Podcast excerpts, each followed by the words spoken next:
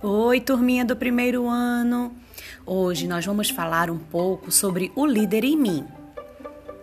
Hoje nós vamos conversar sobre as consequências das ações que escolhemos. Embora sejamos livres para escolher nossas ações, não podemos nos esquecer que elas têm consequências. Considerar as consequências é um conceito-chave do hábito 2. Comece com o objetivo em mente. Considerar as consequências primeiro nos ajuda a saber se a ação escolhida nos levará aos resultados desejados. Quando você começa com o objetivo em mente, primeiro você cria uma imagem na sua mente daquilo que você quer. Então você faz. Entretanto, as ações têm consequências. Você pode escolher as suas ações e precisa considerar as consequências das ações que escolheu.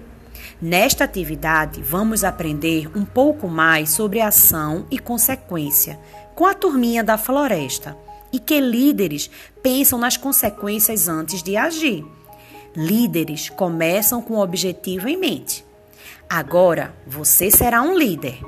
Abra o seu livro do, do Líder em Mim nas páginas 28 e 29. Com a ajuda de um adulto, faça a leitura e escolha a ação. Um beijo grande de Tia Pati.